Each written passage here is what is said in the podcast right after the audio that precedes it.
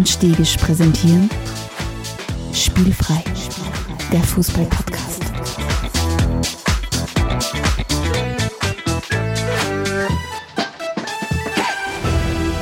Herzlich willkommen zu einer neuen Folge von Spielfrei, dem Fußball-Podcast direkt aus Graz.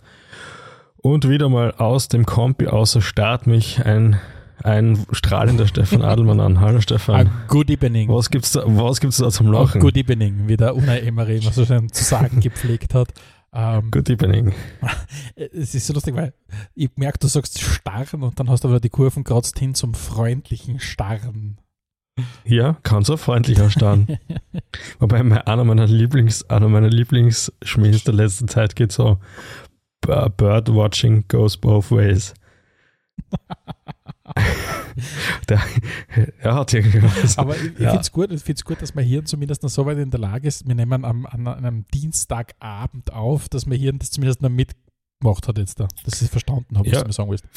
Finde ich auch gut. Alexander. Weil das ja durchaus unabhängig von, der- äh, von der Uhrzeit schwieriger sein kann.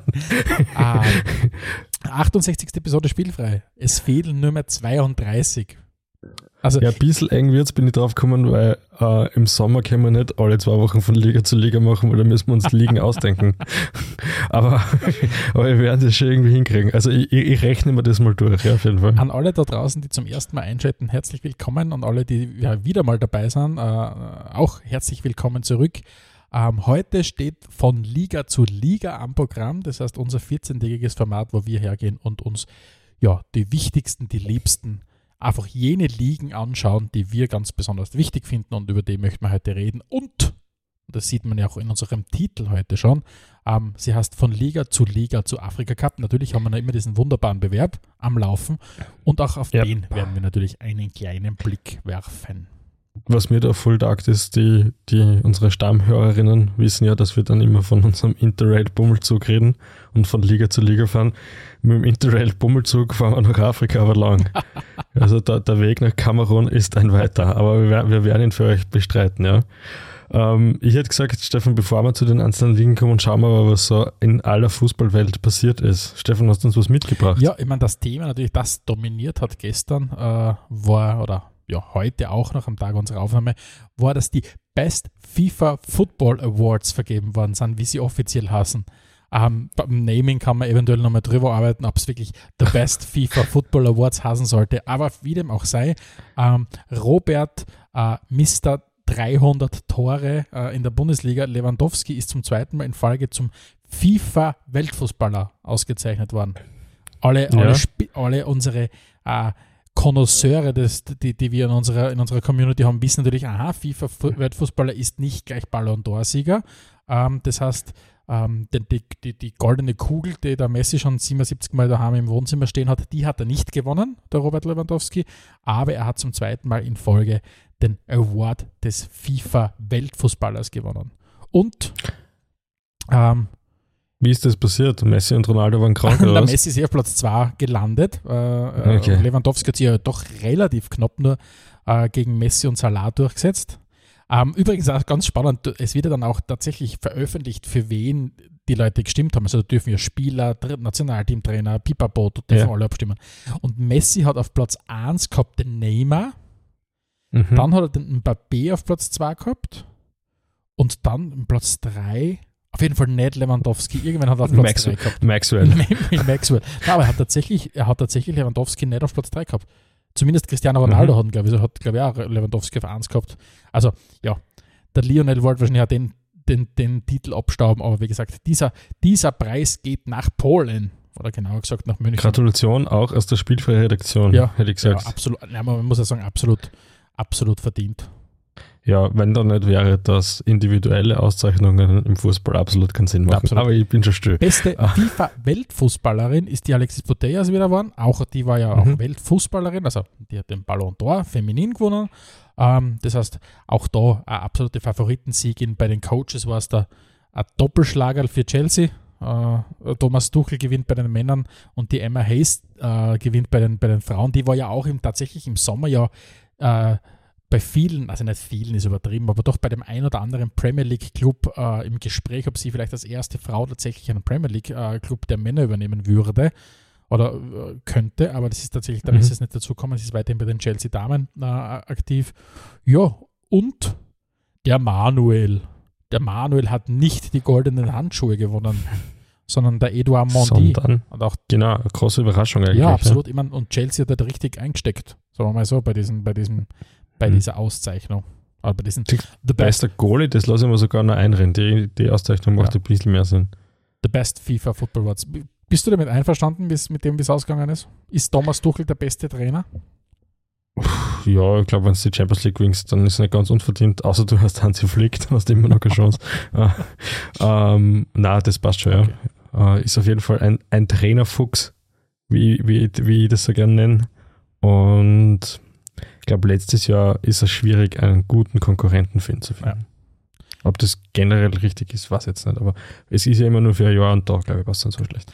Ob es jetzt, Stefan. ob es für den Ro- Robert Lewandowski noch irgendwann für den Ballon d'Or reichen wird, das werden wir sehen. Aber wie gesagt, das steht in der Zukunft geschrieben.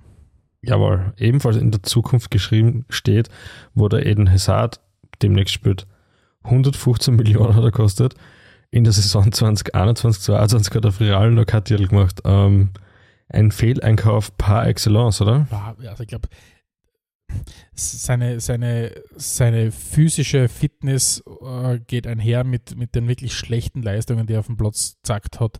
Ähm, er wirkt nicht fit, er hat nichts mit dem Eden Hazard zu tun, wie man ihn bei Chelsea beeindruckt mitverfolgt hat. Also ja, äh, Mhm. wenn man so will, ein Schatten seiner selbst. Ich meine, und er hat, kommt halt im Moment auch überhaupt nicht vorbei an diesen Raketen, die halt Real gerade am Feld hat. Wo geht er denn hin oder was macht er denn? Ja, weiß ich noch nicht. Aber äh, wird, wird spekuliert, aber er ist natürlich unglücklich. Ja, geht man davon Okay. aus, im beidseitigen Interesse, ja. gut. Du, äh, in Spanien, wenn es Cup spielen, hast du das Copa del Rey. Mhm. Cup des Königs, wenn man mir Spanisch, Spanisch nicht täuscht. Mhm. Da gab es eine interessante Bege äh, Begegnung und zwar Sevilla Derby, wie der Spanier so schön sagt. Ja? Also Betis Sevilla hat gegen den FC Sevilla gespielt und das war natürlich eine, sehr, sage ich mal, skandalöse Partie.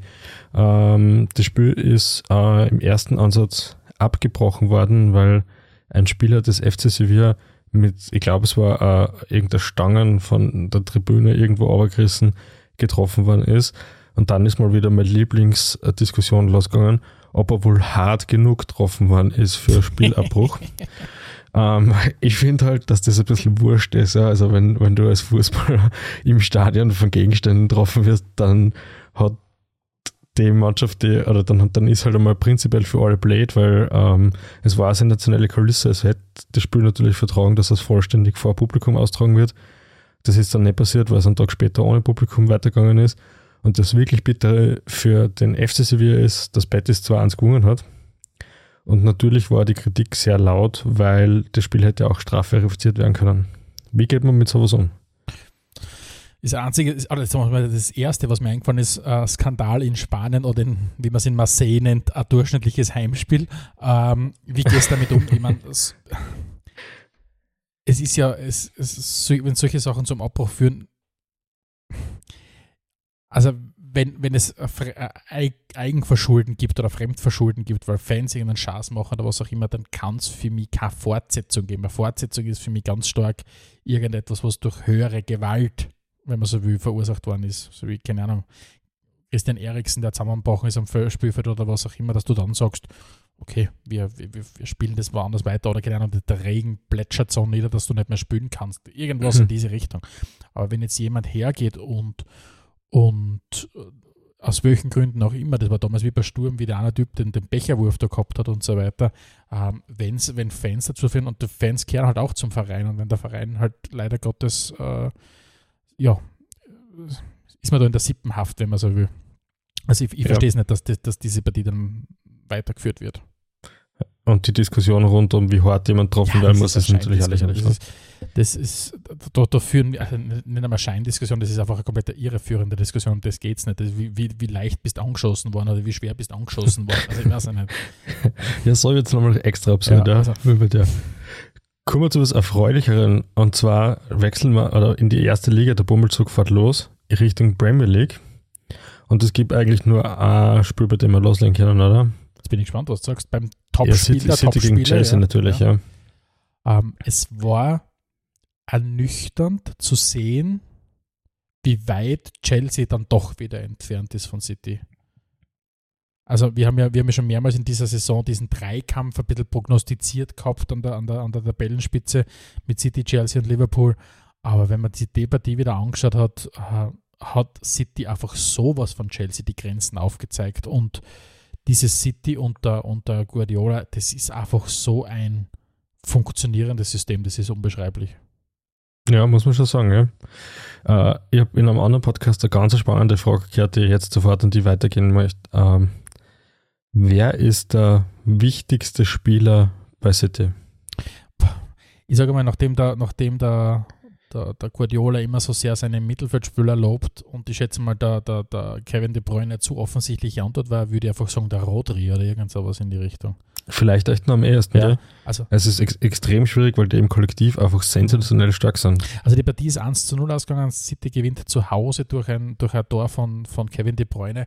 Aber was du da wieder gesehen hast, ist, ähm, das, dem, dem Tor ist wieder diese unfassbare Pressing-Maschinerie vorausgegangen von, von City, ähm, mhm. wo, wo mehrere Analysten den ja gemeint haben, okay, ganz viel gehört allein diesem dem Lau Anlaufverhalten von Phil Foden, der dann den, den, den, den Mont nein, plötzlich der Keeper hat gespielt bei, bei Chelsea, nicht der, der Monty. Kepa gespielt, der Keeper ja. hat gespielt, der eigentlich, gut, er ist der Keeper, aber trotzdem am Fuß eine sehr gute Statistik hat, wenn es darum geht, mhm. die Passqualität. Und der hat den Keeper wieder so unter Druck gesetzt, dann ist der Ball gekommen. Äh, ich glaube, der Timo Werner hat dann den Zweikampf verloren und dann halt kommt, dann rückt ihm diese, diese City-Pressing und, und Tempomaschinerie an und da hast du einfach, wenn die zu rollen beginnen und der De Bruyne wieder so einen De Bruyne-Moment hat, du kannst halt wirklich schwer was dagegen machen. Also das ist unfassbar beeindruckend. Ob sie, ob sie sich irgendwann jetzt einmal die Krone dann aufsetzen werden und, den, und die Champions League gewinnen, ist die Frage. Aber solange Guardiola bei City ist, ist das ein System, das beängstigend gut ist. Ja, und vor allem eben in der Breite so gut aufgestellt ist, dass es fast wurscht ist, wenn einer mal fällt. Ja, absolut, das ist absolut. Oder immer noch das, das, das Thema, wenn du, wenn du mit, wenn du im Grunde ohne einen wirklich vernünftigen oder einen Mittelstürmer, der auf der so ein Niveau hat, dass er auch bei den anderen Großen spielen würde. Du hast dann Gabriel Jesus, das ist der Gabriel Jesus. Äh, der ist für mich keiner auf dem Niveau von, von einem Lukaku, von einem, von einem Lewandowski, von einem Messi oder was auch immer. Aber es ist egal, weil dieses System, die, die, diese, diese, diese Flexibilität, die die vorhin drinnen haben mit dem Bernardo Silva, mit, mit dem Sterling, mit, mit, mit uh, all diesen Nasen, das ist, das ist unglaublich. Du und Stefan, glaubst du, kann man City die Meisterschaft jetzt eigentlich noch nehmen?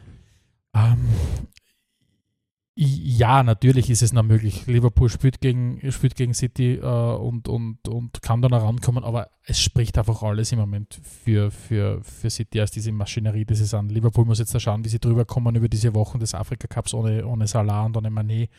Ähm, aber ja, ich mein, würde was wetten müssen, würde auf City setzen und würde wahrscheinlich dafür nicht was, was für einen hohen Wetteinsatz bekommen, sagen wir mal so. Okay. Ja, ich, ich, ich denke auch, es wird, es wird sehr, sehr schwierig. Chelsea ist jedenfalls draußen aus dem Titelrennen und davon bin ich überzeugt. Liverpool muss halt eine perfekte restliche Saison spielen. Genau. Und City muss nicht, muss nahezu.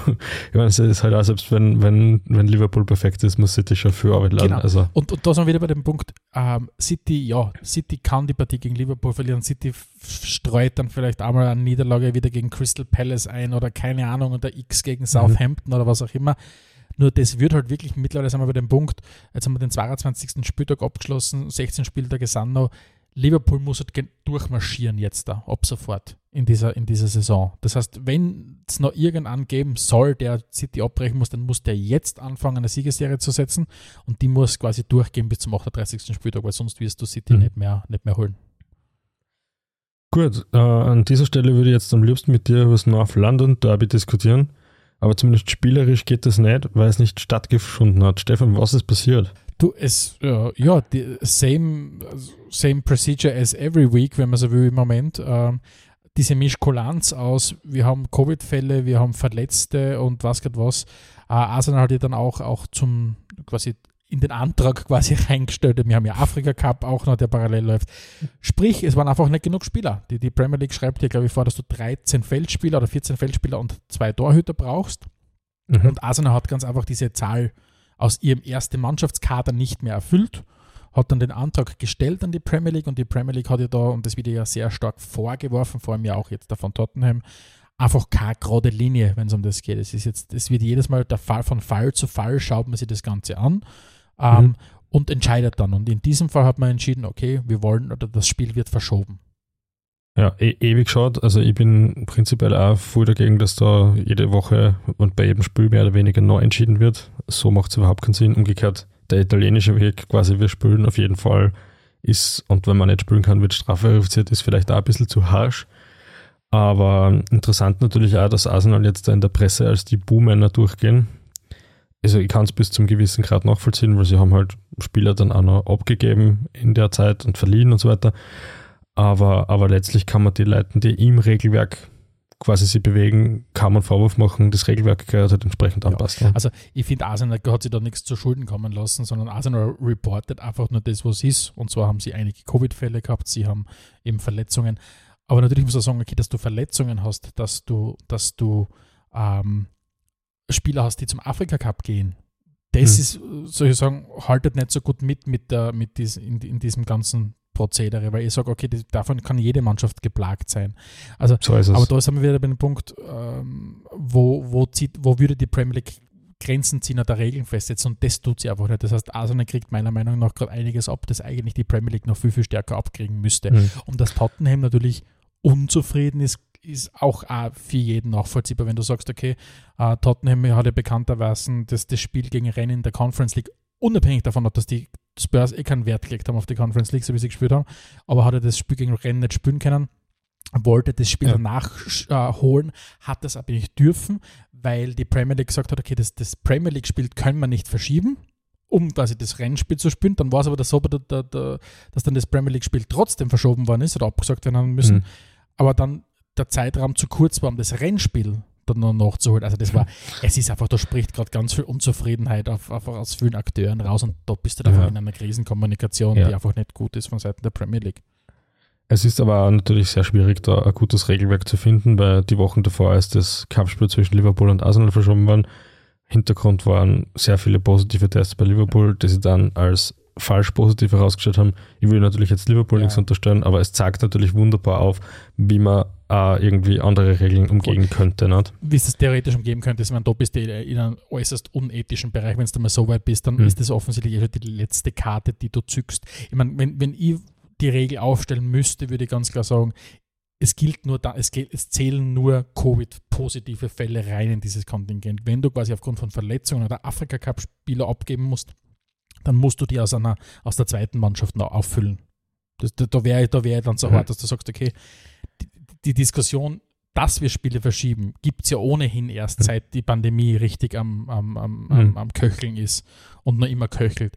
Das heißt, ähm, das wäre für mich einfach der ganz klare Weg. Es, mhm. es zählen nur. Ja, finde ich, find ehrlich gesagt gar nicht ganz einfach, weil jetzt aus, aus Fansicht, man stellt sich vor, man will sich so ein Spiel anschauen und geht dort dann ja, hin gut. und sich da eigentlich die 21 von ja, dem gut. Verein. Aber trotzdem, das, das, was, ist, was ist, wenn du jetzt einen Haufen äh, Verletzte hast und einen Haufen Spieler beim Afrika Cup hast? Dann muss ich sagen, ja, dass, dass, dass, dass, dass du Spieler zum Afrika Cup geben musst, muss jeder wissen, weil du hast Kaderplaner in der Mannschaft. Natürlich, dass du verletzte Spieler hast, das haben wir wieder bei dem Thema, wie viele Spiele müssen Spieler spielen in, in England. Ähm, mhm. Das natürlich dann die, die Verletzungswahrscheinlichkeit erhöht. Aber ja, wir sehen einfach, da gibt's, es gibt kein hundertprozentig richtig und wenn es kein hundertprozentig richtig gibt, oder zumindest kein 95% richtig gibt, dann ist halt die Tür sperrangelweit offen für Diskussionen. Da bin ich bei dir. Uh, nächstes Spiel auf meinem Zettel ist Aston Villa gegen Manchester United yes. und da gibt es ja gleich ein paar interessante Sachen. Also da ist es, es war ein wunderschönes Flutlichtspiel in Birmingham. Also das, es, der, der, der Villa Park hat ja, finde ich, was ganz Besonderes, wenn so ein Flutlicht äh, scheint und, und, und die Mannschaften antreten, weil das ist noch richtig so oldschool englisches Stadion, wo die Ecken offen sind und dann, ja, und dann, dann kommt halt so ein Kapazunder mhm. wie United daher und das wahrscheinlich ist jetzt, was im Moment Aston Villa 2022 unterscheidet von Aston Villa 2020 oder 19 oder was auch immer. Du bist 2 zu 0 hinten gegen, gegen United und holst dann doch noch einen Punkt. Genau, die Partie ist 2 zu 2 ausgegangen. Villa hat gleich in der Startelf einen Neuzugang gehabt, den Luca Dean. der Dean heißt und nicht Dinje an alle Kommentatoren da draußen. Ihr könnt euch das auch gerne auf Wikipedia nachschauen. Nein, hast du nicht. Es steht sogar in Lautschrift dort. Also, und ich glaube, man kann sogar draufklicken. Äh, es ist kein Strichel am E drauf, es wird nicht betont. Ähm, und in der zweiten Halbzeit ist dann auch noch der Philipp, Philippe Coutinho eingewechselt worden, Leihgabe vom FC Barcelona. Das sind natürlich schon zwei große Brocken, die sie da als Verstärkung an Land gezogen haben, oder? Ja, voll. Also die, die Villa hat natürlich seine eigene Attraktivität durch den Steven Gerrard auch nochmal erhöht, weil ich bin mir ziemlich sicher, dass der, da haben wir letztens schon drüber gesprochen, ein Felipe Coutinho wird, glaube ich, nicht zu Aston Villa gehen. Glaube ich, wenn der Steven mhm. Gerrard nicht dort wäre. Aber wie gesagt, der Steven Gerrard ist dort ähm, und er kann dann an Luca Digne oder Luca Dean und dann Felipe Coutinho anziehen. Und ja, die, wie sich die Mannschaft entwickelt, ist sehr, sehr spannend. Sie spielen, äh, haben sehr viel Selbstbewusstsein, das merkt man, dieser Trainer impft ihnen, also impft ihnen das Selbstbewusstsein ein. Beim Gerard sagt mir ganz stark, er hat einfach einen sehr, sehr guten Staff um sich herum. Da ist ja unter anderem der mittlerweile 50, 55-jährige Gary McAllister, äh, den auch kennt von früher, ist ja einer seiner Co-Trainer und der ist, glaube ich, sehr stark fürs Taktische zuständig. Und, und ich glaube, der, der Gerard sieht sich selbst nicht so sehr als den Taktikwunder Wutzi, sondern er sieht sich sehr stark in diesem, glaube ich, in diesem Man-Coaching, wenn es darum geht, die, die Jungs einzuschwören auf die Partie oder was auch immer. Und Burschen geht's aus und spielt ja, genau. Spiel. Jetzt kann und, ich endlich wieder und ich sagen. Mal, du kannst ja sagen zu den Burschen, sie sollen ausgehen und ihr Spiel spielen, wenn sie wissen, ja. wie das Spiel zu spielen ist. Und dafür brauchst du halt wen anders. Wenn's nur, wenn's, wenn deine Taktik nur daraus besteht, den Jungs zu sagen, Burschen geht's aus, ich spielt euch ein Spiel, oder Mädels geht's ja. aus, ich spielt euch ein Spiel, äh, dann bist du halt sehr eindimensional unterwegs, sagen wir mal so. Ah, ja, und dann gab es natürlich noch ein kleines Kommunikationsdebakel bei United äh, Martial war nicht im Kader.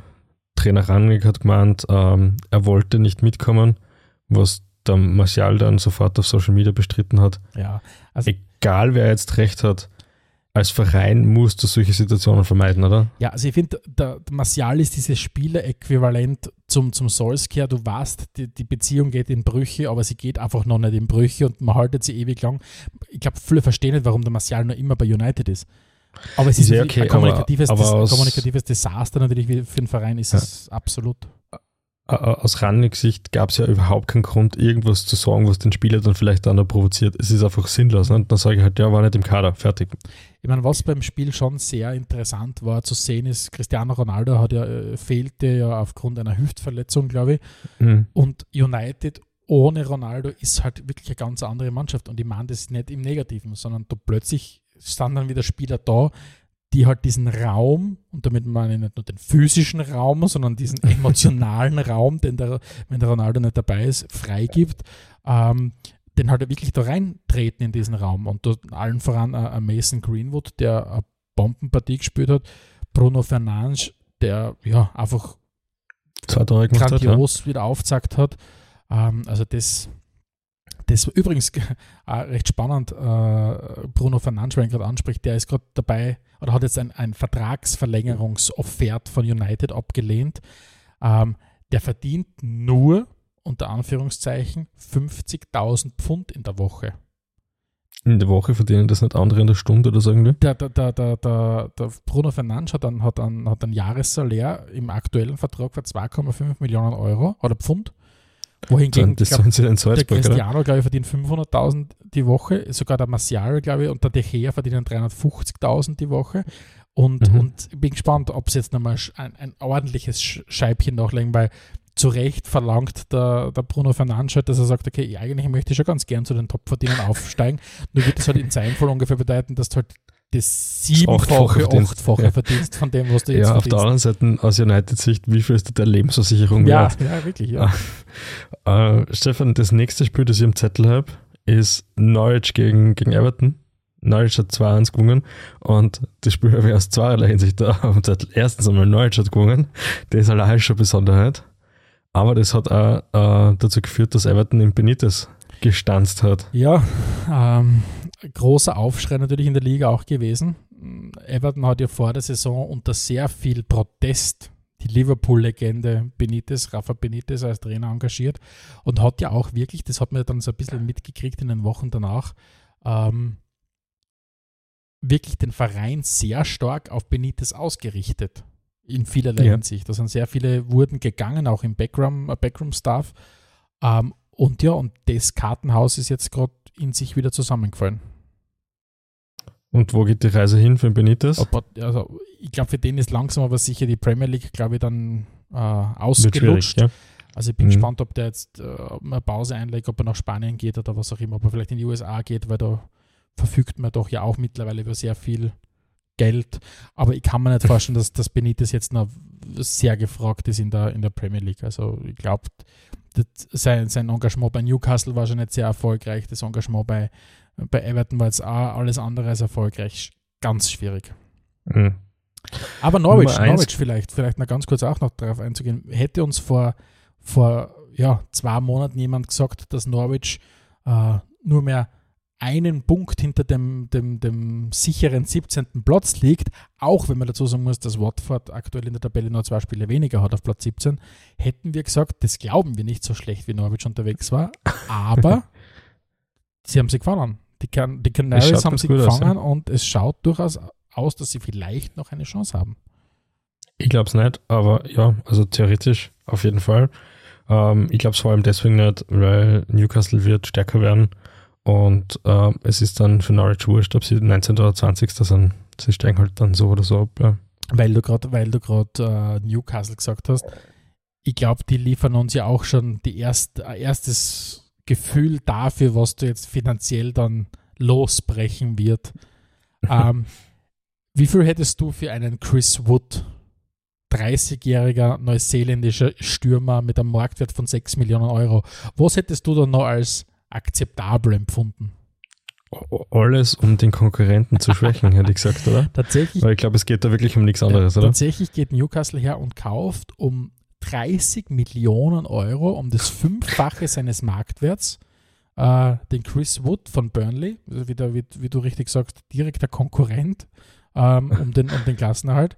Ähm, ja, natürlich hat er 50 Tore in 156 Premier League-Spielen in seiner Vita, aber ob das ausreicht für 30 Millionen für einen 30-Jährigen, I don't know. Newcastle hat es jedenfalls geschafft, vom ersten Moment an gleich richtig unsympathisch zu sein. Also, das ist einmal so ein Move, wo ich sage, passt, da brauchen wir jetzt über nichts mehr diskutieren. Da geht es nur darum, die Konkurrenz zu schwächen, kostet es, was es wolle, offensichtlich. Ja, Kieran Trippier ist die nächste Verstärkung, die sie Newcastle geholt hat. Gegönnt Das ist hat. natürlich gegönnt, ja, das ist natürlich andere, anderes Kaliber, das ist hohe Qualität. Ähm, ich sage, sie werden den Klassenerhalt, so werden sie es wahrscheinlich wirklich schaffen. Aber es wird Und wie es dann weitergeht im Sommer, das wird sowieso spannend. Es wird spannend. Ja. Ich meine, man sieht natürlich, dass Eddie Howe, sein System trägt Früchte. Also Newcastle wird spielerisch stärker. Sie schaffen es, das Tempo von einem äh, Alain Saint-Maximin äh, stärker einzubringen. Aber was du da einfach bei Newcastle im Moment hast, die haben sage und schreibe 21 Punkte nach Führung mittlerweile verspielt. Mhm. 21 Punkte. Und das ist das Wir müssen es, glaube ich, was tun im das, konditionellen das Bereich, im gesagt. konditionellen und weiß ich nicht, im mentalen oder wo auch immer. Aber auf jeden Fall musst du sehr, sehr stark ansetzen in vielen Bereichen, weil ähm, wo man mit 21 Punkten mehr wäre, braucht man gar nicht reden, weil dann kämpfst gerade um die, um die Europa League Plätze, sagen wir mal so. Ja. Wer zum Beispiel gerade um die Europa League Plätze kämpft, ist West Ham. Die haben, um das ein bisschen vielleicht abzukürzen, haben 2 zu 3 verloren daheim gegen Leeds. Ähm, solche Partien darfst du nicht verlieren, wenn du um die internationalen Plätze spielen willst, oder? Ähm, darfst du da verlieren, vor allem wenn er gegen ein sehr, sehr angeschlagenes Leeds. Also das, das ist, ähm, aber da sind wir jetzt gerade ein bisschen bei dem Punkt, so sehr uns alle West Ham überrascht hat und sie überraschen uns noch immer, äh, Hm. der Trend isn't your friend, wenn man so will, in dem, in dem Fall jetzt, dass sie bringen einfach keine Konstanz mehr rein. Und der Trend ist im Moment, dass sie eben nicht konstanter werden, sondern im Gegenteil. Ähm, ja, himmelhoch jauchzend und zu Tode betrübt ist halt im, im Fall von West Ham im Moment leider Gottes wieder näher aneinander gerückt. Kurios war, dass 2 zu 4 das aberkannt worden ist, weil ein Spieler auf der Torlinie angeschossen worden ist und das dann als Abseits gewertet worden ist.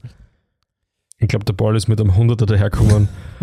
er ist von hinten irgendwo so in der, weiß ich nicht, Rücken, Ellbogen-Gegend angeschossen worden und das hat, er hat ihn schon entscheidend abgefällt, wenn man so will, aber wie man es halt sieht, wenn er es in die Luft aufgelöst hätte, wäre er ins Tor gegangen. Ähm, seltsame Abseitsentscheidung jedenfalls, ja. Was, was in der Partie vielleicht auch noch interessant ist anzusprechen ist, wir haben ja mit Jack Harrison jemanden, der dieses Spiel ganz wesentlich auf Seiten von Leeds geprägt hat, mit seinen drei Toren. Ähm, und der vielleicht auch wirklich ein bisschen sinnbildlicher für, den, für das steht, was sie in den letzten Jahren auch in den USA entwickelt hat. Weil der Jack Harrison ist ja im Alter von, von 14 Jahren damals mit 2010 äh, in die USA rübergegangen und ist dann 2018 wieder von City verpflichtet worden. Also er ist ein Engländer. Mhm. Aber ja. erstmalig, dass wirklich jemand, also vielleicht erstmalig, vielleicht knüppeln mich jetzt gerade unsere Zuhörerinnen und Zuhörer, aber du hast wieder das Gefühl, die die Major League Soccer ist nicht mehr nur ein Abstellgleis für Alte zum, zum, zum äh, Ausklingen der Karriere in Key West irgendwo, sondern dass du wirklich sagst, okay, Premier League ist es bereit, Geld auszugeben, um wirklich dort Talente rüberzuhalten. Und du hast natürlich jetzt da ja mit vielen der Amis, die halt aufgeigen, ob es jetzt ein Pulisic ist oder, oder wer auch immer, da, da mhm. tut sich halt sehr viel im Moment. Auf jeden Fall. Und vielleicht wäre er ja ein Kandidat für Newcastle. ich glaube, jeder ist ein Kandidat für Newcastle. Vor allem, wenn sollte Leeds tatsächlich absteigen, ist er sicher Kandidat für Newcastle. Ich glaube, dass tatsächlich du im Gespräch bist bei Newcastle. Also ich glaube, im Moment, wenn es. Ja, mein, mein Spielerpass wieder abstauben. Schauen wir mal. Ein Spiel habe ich noch am Zettel. Ähm, Number One Contender gegen City. Liverpool hat 3-0 gegen Brentford gewonnen. Tore Fabinho, Oxlade Chamberlain und Minamino. Haben vielleicht doch einen breiten Kader, ha? Äh, haben vielleicht doch einen breiten Kader. Jetzt ist natürlich liegt es an ihnen zu beweisen, dass das die nächsten Wochen und Spiele auch noch so hält. Äh, mhm. Wenn du halt mit Shota, äh, Firmino und, und Oxley Chamberlain als Dreiersturm ins Spiel reingehst. Aber ja, natürlich, das, da sind wir wieder bei dem Punkt, dass du sagst zwar immer Liverpool und glaubst an das One-Trick-Pony. Äh, äh, solange der One-Trick noch immer richtig gut funktioniert und das Gute ist halt, diese Spieler kennen das System halt in- und auswendig. Das heißt, äh, ein äh, Oxley Chamberlain weiß auch, wie er sich zu bewegen hat vielleicht funktioniert es. Es wird, es wird, ich bin gespannt, wie sich das entwickelt. Mhm. Ja, ich meine, spannend, aber Brentford im Hinspiel ist ja noch 3 zu 3 ausgegangen. Spektakuläre Partie, die haben wir, glaube ich, auch gemeinsam sogar geschaut. Ähm, Dreh auch eindeutig im Abwärtstrend, oder?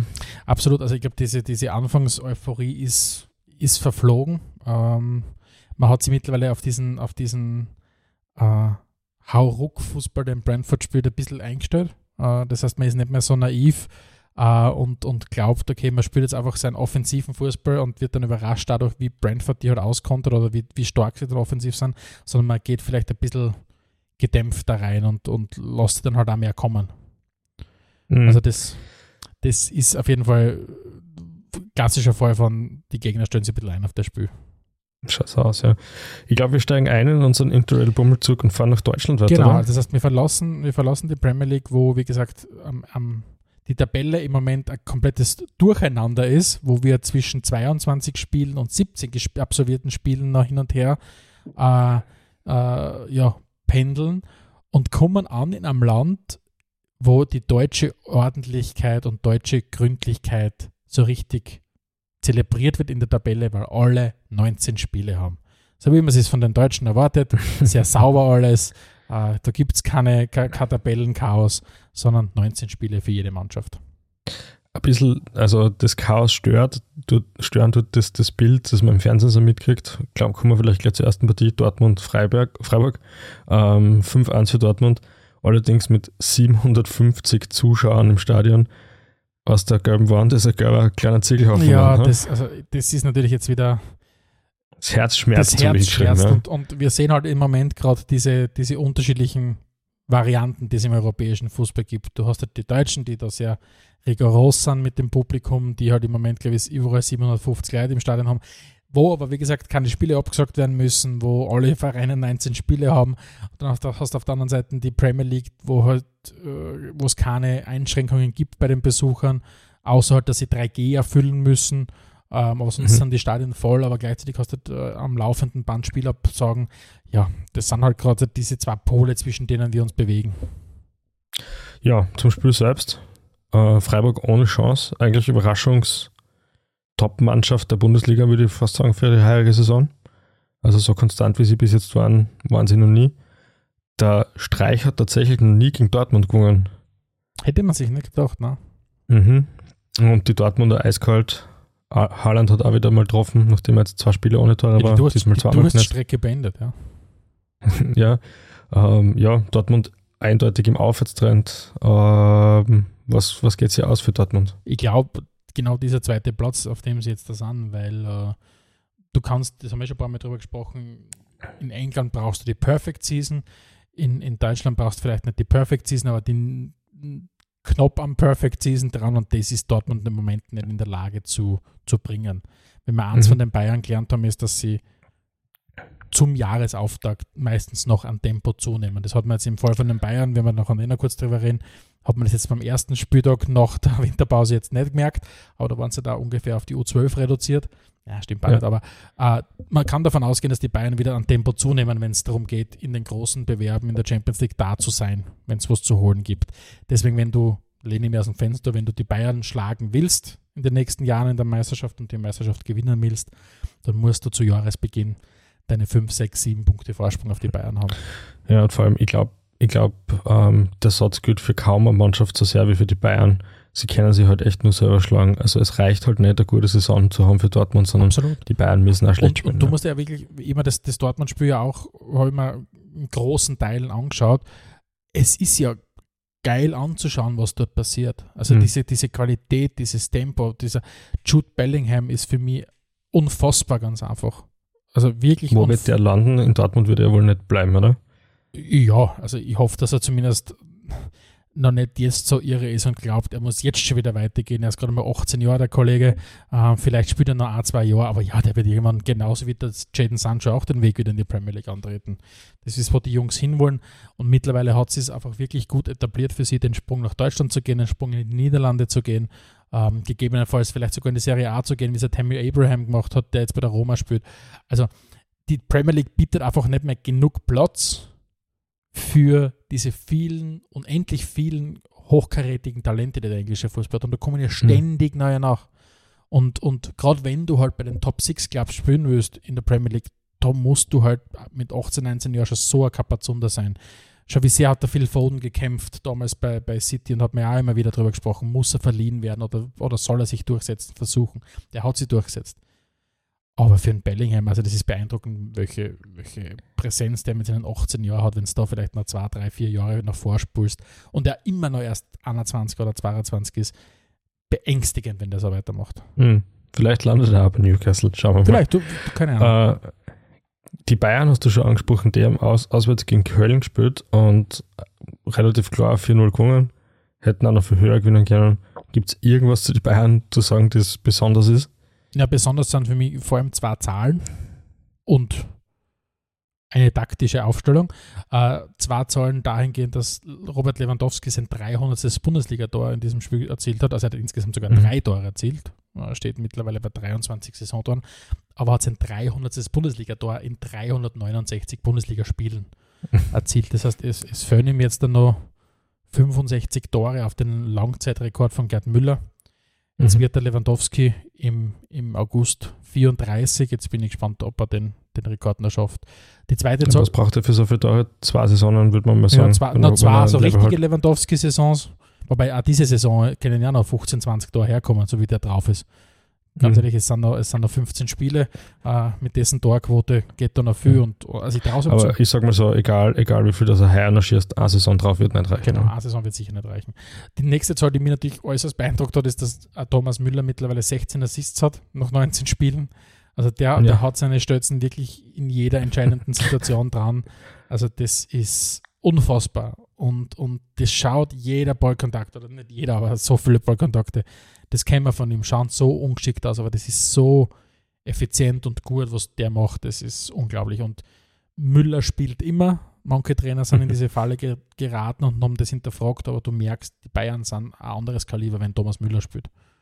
Vor allem, wenn du ihn auf die, ja, was auch immer, wie du auch immer das nennst, ob es dann auf die Zehen stößt oder was auch immer. Wenn's ich, ich würde sagen, es ist, es ist das, das Müller Bermuda 3. Ja, wirklich. Ja, alles passieren ja, genau. Also wirklich, das ist, das ist unglaublich. Und zur taktischen Aufstellung, die er angesprochen hat, äh, Marcel Sabitzer kommt endlich äh, zur Spielzeit bei den Bayern. Ja, als Linksverteidiger. Als Linksverteidiger. Ähm, ist im Spiel gegen Köln etwas besser gelaufen als im Spiel gegen Gladbach, äh, muss man sagen. ähm, aber ich sage mal, er wird nicht alt werden auf der Position. Aber wahrscheinlich bist du im Moment bei dem Punkt, wenn du nicht gerade ins Tor stellen musst, bist du wahrscheinlich froh, wenn du jegliche Form von Spielzeit kriegst bei den Bayern. Auf jeden Fall, ja. Ähm, auf den nächsten Schmeck freue ich mich eigentlich schon einen ganzen Nachmittag. Borussia, Borussia München Gladbach gegen Bayern Leverkusen 1 zu 2. äh, ja, äh, ich habe mal aufgeschrieben zu der Partie, die, die, echt arg war. Also Gladbach spielt eine sehr strange Saison. Bei Gladbach ist nur Jan Sommer gut. Ja, es, es, also bei Gladbach, also ich unterschreibe es fast, ich würde sagen, bei Gladbach ist nur Jan Sommer immer gut. Also ja, alle anderen ja. sind hin und wieder gut und ich habe mir nämlich die, tatsächlich auch die Zahlen angeschaut. Gladbach hat es bis jetzt in dieser Saison nur einmal geschafft, zwei Spiele hintereinander zu gewinnen. Und das war am 6. Ja. und am 7. Spieltag. Da haben sie gegen Dortmund und gegen Wolfsburg hintereinander gewonnen. Sie haben allgemein, das ist ja das Geile, äh, gegen die Bayern in zwei Spielen vier von sechs Punkten geholt und auch das einzige Spiel bis jetzt gegen Dortmund gewonnen. Aber sie sind einfach sonst so wenig konstant, das ist unvorstellbar. Also ich glaube, den, den Adi Hütter hat gerettet, dass halt Gladbach sehr viel Geld für ihn überwiesen hat. Mhm. Ähm, ich glaube sonst, und dass der Max Ewerl, glaube ich, jemand ist, der nicht nur äh, aus dem Bauch heraus oder aus der Emotion heraus entscheidet, sondern auch mit Verstand entscheidet. Aber eine gra absolute Krampfsaison. Also würdest, wären wir Fans ich, von Gladbach, du würdest sehr, sehr leiden in dieser aktuellen Saison. Schaut danach aus. Stefan, ich gesagt, wir fahren eine Stufe tiefer mit unserem Bummelzug, der, der Ebenen fahren kann. Zweite deutsche Bundesliga. Wir, wir sehen, dass, dass die großen Big Boys, äh, allen voran Bremen und Schalke, sie mittlerweile akklimatisiert haben. Mhm. Ähm, das heißt, die haben sie an das Spielstil, an das, an das Spielniveau, an die Intensität in dieser Liga gewöhnt Bremen hat unter Ole Werner an richtiger an, an Fahrt aufgenommen, haben jetzt zum vierten Mal im vierten Spiel gewonnen. Ähm, gegen Düsseldorf 3 zu 0 zu Hause. Romano Schmidt hat, hat bis zu 81 Minuten gespielt, Marco Friedl hat durchgespielt. Und die klopfen gerade richtig an. Und in der, in der deutschen, zweiten deutschen Bundesliga haben wir ja eine Tabellenkonstellation, die, also wenn sich für das früher irgendwas aussucht draußen, wo, wo Spannung garantiert ist, äh, in, in der zweiten deutschen Bundesliga trennt den Tabellen dritten vom Tabellen 9. Äh, drei Punkte. Das heißt, wenn es um, ums Aufstiegsduell geht und selbst zwischen dem Tabellenführer St. Pauli und dem Tabellen 9. aus Nürnberg liegen nur sieben Punkte. Das heißt, da, wenn du eine kleine Serie startest, dann bist du sofort von dabei. Bremen war vor wenigen Wochen oder vor wenigen Runden noch irgendwo im Mittelfeld und man hat gesagt, okay, wo, wo geh, wohin geht die Reise? Jetzt, wie gesagt, vier Siege in vier Spielen und plötzlich bist du auf Platz 4, ein Punkt hinterm, hinterm Relegationsplatz. Das heißt, das wird ein richtig, richtig geiles Frühjahr werden in, in, in der zweiten deutschen Bundesliga. Und auch die Schalke und auch die ganzen anderen Kapazonen da. Also vierter Bremen, fünfter HSV, sechster Schalke. Äh, das wird noch richtig intensiv werden. Und wenn wir es vielleicht schaffen, dass wir in den Stadien auch wieder die, die, die, die, die Besucherzahlen haben, die wir gerne hätten, dann wird es atmosphärisch ein Traum im Frühjahr. Ja, mir würde es sagen, irgendwann einmal einen Ausflug in die zweite Liga zu machen, habe ich noch kein Spiel live gesehen. Also es ist, es ist, ich glaube, die, ich glaube, die zweite an. deutsche Bundesliga, ich weiß nicht, die Zahlen für, 2000, für 2019 rennen wir mal vor der Pandemie, aber ich glaube, es mhm. ist die fünftbestbesuchte Liga in Europa. Ah, okay. Ähm, ich glaube, mit einem Zuschauerschnitt von knapp 25.000 äh, pro Spiel. Mhm. Also das ist unfassbar, was wie es da abgeht. Ähm, und, und ja, also es, es wird also ich bin gespannt, äh, ob die St. Paulianer vielleicht, oder ich, ich wünsche ihnen, dass sie kein Anti-Früher hinlegen. Äh, in dem, sie haben ja 2021 waren sie die beste Mannschaft im Kalenderjahr. Ich hoffe mhm. nicht, dass sie jetzt da das Gegenteil hinlegen im Jahr 2022, weil dann würden sie die ganze wunderbare Position, dass sie sich hart erkämpft haben, ähm, verspielen. Aber als Tabellenführer haben sie zumindest noch in der letzten Minute ähm, einen Punkt gegen, Tabellen, gegen den Tabellen 17. Mhm. aus Aue geholt. Der Guido, Burgstaller, war, war unauffällig, hat zwar die ein oder andere gute Szene gehabt, aber vom Top-Torjäger aus der, aus der zweiten Bundesliga ja. würde man sich fast noch mehr erhoffen. Ich glaube, viel mehr noch, als dass man Pauli vielleicht jetzt den Aufstieg oder so wünschen sollte, ist es wichtig, dass sie sich so oder so ähm, einfach einmal nachhaltig stabilisieren und von diesem, von diesem Fahrstuhlkandidaten einfach wegkommen. Also, sie, sie, sie, sie haben nur immer dieses, dieses, dieses absolut nervöse Pendel. Ja, mhm. ja, sie haben sie gut etabliert in der zweiten Liga, aber sie haben dann wieder immer wieder diese Ausreißer gehabt in die, in die Runde in die dritte Liga. Ähm, Im Moment sind sie auf Kurs Richtung Bundesliga. Ähm, mhm. Ich sage mal, das natürliche Zuhause für St. Pauli ist die zweite Bundesliga und sie passen auch als Club einfach richtig gut in diese sehr geile Liga. Und, und ja, also ich glaube, die Fans werden sich zufrieden geben, wenn man sagt, das ist unser Homebase und von dort weg starten wir hin und wieder mal den Angriff in die Bundesliga und im besten Fall die dritte Liga ist ein Thema, mit dem wir uns nicht mehr so schnell beschäftigen müssen. So sein, und das ist ja auch das Setting vom Club her, das ist halt, hat halt einfach, es hat Bundesliga-Niveau, aber natürlich, sagen wir mal so, zweite Liga. Wahrscheinlich bist du mit sehr vielen schon zufrieden. Ich meine, mhm. grundsätzlich, also wir haben schon dieses, dieses, die, die, die, den Kampf um den, um den Aufstieg schon angesprochen. Also Darmstadt, wie gesagt, im Moment auf Platz 2, Heidenheim auf 3. Da ist alles möglich, nach hinten hin ist alles möglich, weil du hast mit, mit, mit Kiel, Hannover, Düsseldorf, Rostock, Sandhausen, hast einige Vereine, Aue, die, die auch innerhalb von wenigen Punkten sind, wenn es um, um den Klassenerhalt geht. Also es wird nicht langweilig werden. Wir, wollen wir wieder eine Favoritendiskussion eingehen? Ich glaube, es ist jetzt wirklich müßig oder die, es, die Tabelle ist, ist, zu eng. Müßig und schwierig zu sagen. Was du halt siehst, ist, dass, dass Bremen diese Balance schafft aus dem eigenen Selbstverständnis, wir wollen einen guten Offensivfußball spielen mhm. und aber gleichzeitig nicht in dieser Schönheit sterben das haben, den schaffen es mittlerweile, dass du sagst, du stehst hinten trotzdem gut. Das, mhm. Wir haben ja bei Bremen war das Riesenproblem, dass die einen Sommer gehabt haben, wo, da, wo die, die sportliche Leitung ja am 30. Mhm. August noch nicht gewusst hat, wie am 1. September dann die Mannschaft ausschauen wird, am Ende vom, vom, vom, vom Transferfenster. Und da hat sie ja unfassbar vieles getan. Und jetzt hat sie das einfach stabilisiert und ich bin bis zum gewissen Grad wirklich ein großer Fan vom Ole Werner. Ich habe den, den, den Job bei Kiel schon sehr gut gefunden, weil der echt einen guten, coolen Fußball spielen lässt. Und zumindest lässt sich bis jetzt so an, als wäre das wirklich ein sehr, sehr gutes Match zwischen diesen beiden Club und Trainer, mhm. sagen wir mal so. Gut, wir fahren in den Süden, Stefan. Bella Italia Serie A steht an. Mein erstes Spiel am Zettel ist gleich mal Juve gegen Udinese. 2-0 für Juve. Äh, es heißt, der Paulo Dybala spielt um seinen neuen Vertrag. Ich würde eher sagen, die müssen aufpassen, dass ihnen den nicht irgendwo wegkauft, ganz günstig, ja. Ich, ich frage mich jetzt, was für ein Dybala hingeht in seiner Karriere. Er ist zu wenig exzentrisch und zu wenig ähm, Juve-Legende oder um wirklich Juve-Legende zu werden, du hast halt in dem Verein hast du halt andere Kapazunder, die noch vor dir stehen. Aber also ich tue mir schwer vorzustellen, was für ihn hin, wohin will. Ob er, ob er Richtung La Liga will, ob er zu den Großen in Italien will, das, das musst du ja auch sagen. In Italien hast du viel mehr noch diese Tradition, dass du einfach auch von einem großen italienischen Verein zu einem anderen großen italienischen Verein wechselst. Sicher. Also das ist, also Dybala wäre sicher jemand, der Inter richtig gut tun würde, auch obwohl die schon richtig geil spielen, der Milan gut tut, der, der, der, ja. Napoli vielleicht. Napoli, aber wie gesagt, das ist wahrscheinlich eher wieder, bist wieder eher bei einem Rückschritt.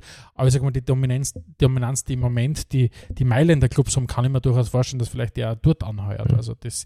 Ja, vielleicht wird es ein Newcastle werden. Aber vielleicht wird es ein Newcastle und, und, und, und, und er wird sie informieren, welche argentinischen Restaurants es äh, in Newcastle upon Tyne gibt. Also, also ähm, ja. Du, aber Juve ist jetzt nur mehr neun Punkte hinter Tabellenführer Inter. Geht da noch was? Neun Punkte hinter dem Tabellenführer Inter, der auch dann noch ein Spiel mehr hat, Inter. Äh, also ein Spiel weniger hat, schon, Spiel ja. weniger hat, Entschuldigung.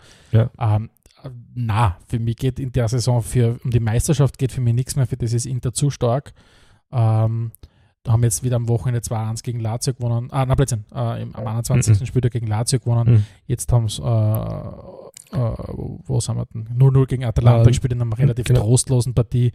Aber das ist für mich ein zu gut funktionierendes System. Die sind von, mhm. äh, von Verletzungen größtenteils verschont. Ähm, und Inzaghi hat einfach das System von Conte, das haben wir eh schon das eine oder andere Mal angesprochen, perfekt mhm. fortgesetzt hat diese paar Wackelkandidaten, die es im System gegeben hat, wie Denzel Dumfries auf der, auf der rechten Außenbahn, kommt nicht nur stabilisiert, sondern zu einer wirklichen Granaten mittlerweile entwickelt.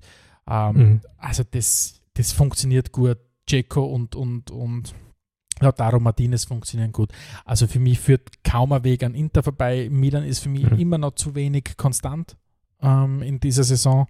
Ähm, die lassen immer wieder mal aus, haben jetzt gegen zu Hause gegen Spezia verloren. Ähm, Interessante Partie, 2-1. vor allem deswegen auch interessant, weil beim Stand von 1-1 äh, Milan das vermeintliche 2-1 schießt, das dann nicht Zeit hat, weil der Schiri keinen Vorteil gegeben hat. Äh, und ein paar Minuten später kriegen sie dann das 2-1. Wirklich unterirdische Schiedsrichterleistung, sehr bitter im Titelkampf, wenn man auf solche Punkte verzichten muss. Ähm, zu Atalanta gegen Inter vielleicht noch eine Geschichte. Also ich habe mir das Spiel angeschaut, ich habe glaube ich noch nie ein 0-0 gesehen mit so vielen Chancen. Genau, Ähm. genau, aber es, es, ich habe es insofern trostlos gefunden, weil sie die, erstmal die Kulisse war natürlich trostlos, ja, du hast einige Ja, Leute ja. gehabt, aber es war trotzdem trostlos und trostlos, weil man sie von der ersten, von der besten und von der drittbesten Offensive der Liga ein Feuerwerk erwartet hat. Aber natürlich Ich Chancen hat es bei. Atalanta haben natürlich acht Stammspieler Mhm. und zwei Omas, glaube ich, gefällt. Äh, also es war eine ganz stark dezimierte äh, Mannschaft. Aber klar, ja, äh, der, der Anzer Sturm hat gespielt bei Atalanta und dem verhindern stand eigentlich nur der Handanovic gegenüber, der halt echt einen sensationellen Tag gehabt Absolut. hat. Und bei ihm wird ja eigentlich die ganze Saison über ihm nahegelegt, dass das seine letzte Saison für ihn eigentlich sein sollte. Und das ist mir die Spatzenpfeifen von, der- von Spatzenpfeifen von den Dächern, dass der, der andere Onana von, von Ajax ja kommen soll, der ja mittlerweile Mhm. seine, seine neunmonatige Sperre auch abgesessen hat. Ähm, aber ja, so wie der Ja. Hans Spoiler Alert zum Afrika Cup, ein bisschen Spielpraxis braucht er. Aber, aber Handanovic war halt einfach wie ein, wie ein 20-jähriges Katzerl ist er da gestanden, halt zwischen dem Pfosten drin und hat, hat die ausgesaugt. Also das war schon, war, war, war sehr gut und man hat müssen auf die Urkunde schauen, um wirklich zu sehen, dass da, ich glaube, ein 37-Jähriger zwischen dem Pfosten steht. Ja, arg, arg, ja. Ja, und dann zum Schluss vielleicht noch Bologna-Napoli 0 zu 2. Der Spiel, ganze Spieltag ist zugunsten von Napoli verlaufen, muss man sagen. Die haben jetzt nochmal den Anschluss gefunden. Genau, Napoli kämpft halt ganz stark mit sich selbst ähm, im Moment. Ähm, sind für mich sogar besser drauf, als es mir oder als ich es befürchtet habe. Ich, ich glaube, dass Mhm. der Einbruch noch stärker sein wird. Jetzt war ja auch dann diese Nachricht, dass Lorenzo Insigne den Verein verlassen wird in Richtung Major League Soccer im Alter von Was ist 30 denn Jahren. da passiert eigentlich? Ja, ich glaube, dass es bis zu einem gewissen Grad die Kohle ist. Der, glaube ich, kriegt Mhm. jetzt das drei-, vierfache, äh, was er von dem, was er, was er bei Napoli gekriegt hat. Napoli ist ja, also das muss man wirklich sich vor Augen führen. Napoli und, und viele italienische Clubs sind ja, wenn es um Gehälter geht, in ganz anderen Ligen. Also da reden wir von einem, von einem Insigne, der vielleicht drei, dreieinhalb, vier Millionen Euro im Jahr kriegt und nicht 45, 50 Millionen Euro, wie es bei PSG und, und teilweise in der Premier League gezahlt wird. Ähm, und entweder ist er der, der, der, der, der Versuchung des Geldes erlegen oder keine Ahnung, vielleicht war es schon immer sein, sein Wunsch als, als Italiener in Toronto zu leben, wo ein Freund von uns, ein gemeinsamer Freund von uns gesagt hat, dass es dort eigentlich eh nur Eishockey gibt und keine Ahnung, was er dort Fußball spielen will. Aber ja, also er wird für sich einen Plan haben und wenn, wenn der Plan ist, als 30-jährige Clublegende, der eigentlich gleich nach Diego Maradona kommt, im besten Alter nochmal wegzugehen und in die MLS zu gehen, keine Ahnung. In, seinem, in seiner Welt macht es wahrscheinlich irgendeinen Sinn. Mir bleibt Und für Sport, sagen, auch- für, für, Sport wirklich macht es sicher Sinn. mir bleibt nur zum sagen, wenigstens ist er nicht zu Newcastle gegangen. Wenigstens ist er nicht zu Newcastle Ah. gegangen. Ähm, und was wer auch nicht zu Newcastle gegangen ist, und dem müssen wir natürlich- jetzt auch noch einen ganz einen kurzen Raum ein, eingewähren. Der Ke Ich weiß, was es ist. Kelvin Niklas Bentner. Kelvin und der hat Geburtstag. hat ja, hat ja dazu, Okay. hat ja dafür gesorgt, dass die, ich glaube, dass die, die, die Kassier äh, bei, bei Sturm ganz feuchte Augen gekriegt haben vor lauter Freude. ähm, äh, ja, er ist angekommen in der, in, der, in der Liga, zumindest physisch. So vom Spülen her ist er noch nicht ganz angekommen. Ich habe mir gestern parallel so nebenbei am Laufen gehabt, die Partie Fiorentina gegen, gegen, gegen Genoa und der, Mhm. der, Harte Partie, der ja. Jeboa hat gespielt, ich glaube bis zur 60. Minute ungefähr. Fiorentina ist einmal solide 6 zu 0 drüber gerollt über, über Genoa. Jetzt muss man sagen, ja, ähm, äh, Fiorentina ist richtig gut. Das ist wahrscheinlich die Mannschaft in Italien, die den größten Sprung gemacht hat von der letzten Saison auf diese Saison. Äh, da hat der Mhm. Vincenzo Italiano von Spezia gekommen, der Trainer übernommen. Ich meine, großartiger Typ. Ist Fiorentina das Freiburg Italiens? Ja, wenn du jetzt Florenz mit Freiburg vergleichst, also, äh, liegt an dir. Aber ich finde es gut, dass der Vincenzo, Äh, Ha- Hassmails vielleicht nicht, aber alle anderen Reaktionen gerne an redaktion.spielfrei.at. aber der Vincenzo Italiano, der in Deutschland geboren ist, was an dieser Stelle gut ist, Ähm, ja. ja. der hat einfach die Mannschaft wahnsinnig weiterentwickelt. Geile Mannschaft, aber natürlich ist dem gegenüber Genoa gestanden, die halt einfach, ja, komplett überfordert Nicht den besten sind. Komplett Tag gehabt, wir mal so. Ja, und wo es Ja. einfach der Fötz, Fötz von vorn bis hinten. Mhm. So, aber jetzt geht's ab in den richtigen Süden. Da ist Italien noch gar nichts. Wir fahren nach Afrika. Spieltag 1 und Spieltag 2 des Afrika Cup of Nations 2021, der 2022 stattfindet, äh, sind komplett absolviert. Parallel zur Aufnahme laufen jetzt auch die ersten, die dritte oder die vierte Partie, äh, dritte und vierte Partie von der, vom Spieltag 3. Und äh, Stefan, mich würde interessieren, wo sich die bestätigt, wo fühlst du überrascht? Wo bin ich Und, persönlich ja, enttäuscht? wo bist du persönlich enttäuscht? Ah, das gefällt mir gut. Wo bist du persönlich enttäuscht? persönlich, wirklich persönlich enttäuscht bin ich von meinen Freunden aus Algerien, äh, weil wir eigentlich noch ganz groß in unserer letzten Episode gemeint haben, ja, ja, Algerien, die sind sicher ganz vorne dabei, weil die, die haben erstens einmal das Selbstbewusstsein von einem amtierenden Titelträger und dann, äh, ja, rotzen die was herum in den ersten zwei Partien, äh, sagen wir mal so. Ich meine, was für Algerien spricht, und jetzt haben sie nach zwei Spielen einen Punkt, ist, dass einfach sehr viel Unentschieden gespielt wird in dieser Gruppe und auch der Tabellen, also ich glaube die drei oder vier besten, ich glaube die drei besten Tabellen dritten ja auch noch aufsteigen ins, in, Mhm. in, in die, in die K.O.-Phase. Ich glaube die vier besten Tabellen dritten. Und ich sage mal, wenn Algerien jetzt dahergeht und die letzte Partie gewinnt in der Gruppe, ist die Wahrscheinlichkeit doch absolut gegeben, dass sie zumindest nur Dritter werden. Ähm, das heißt, sie haben es noch in ihrer Hand, aber das zählen sicher Mhm. zu den, zu den, ja, bis jetzt zumindest großen Enttäuschungen. Ja. Auf der anderen Seite der, der, der Skala, wer überzeugt bis jetzt der Immens? Da haben wir einerseits, Si- Sierra Leone.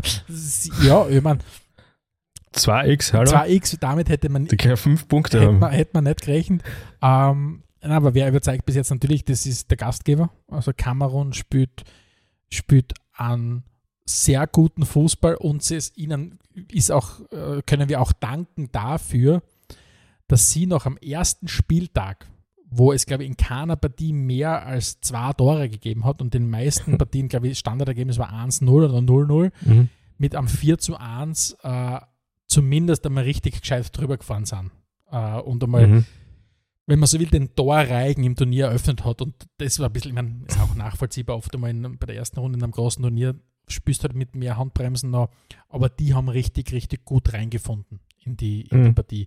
Und was halt viele sagen, wer im Moment spielerisch halt mit am meisten auch begeistert ist, ist Nigeria.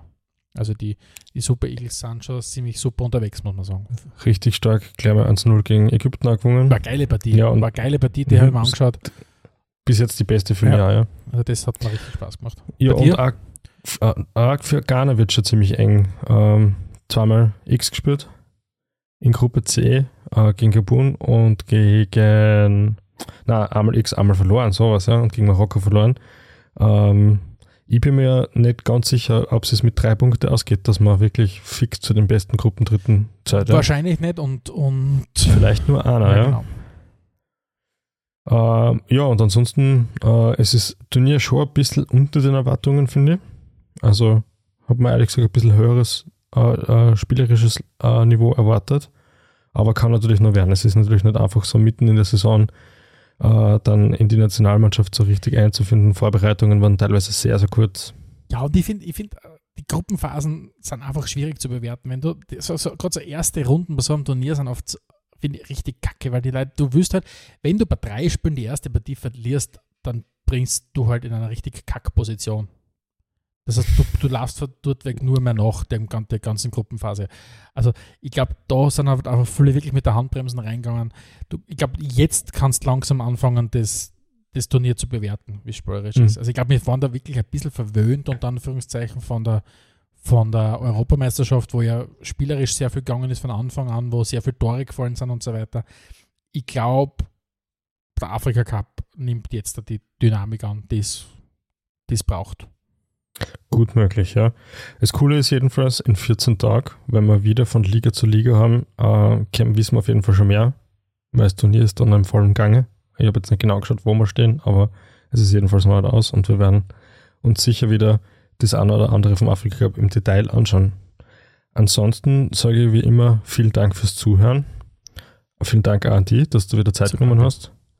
Und schalte das nächste Mal wieder ein, wenn es heißt Spielfrei, der Fußball-Podcast direkt aus Graz. Adelmann und Stegisch präsentierten Spielfrei, der Fußball-Podcast.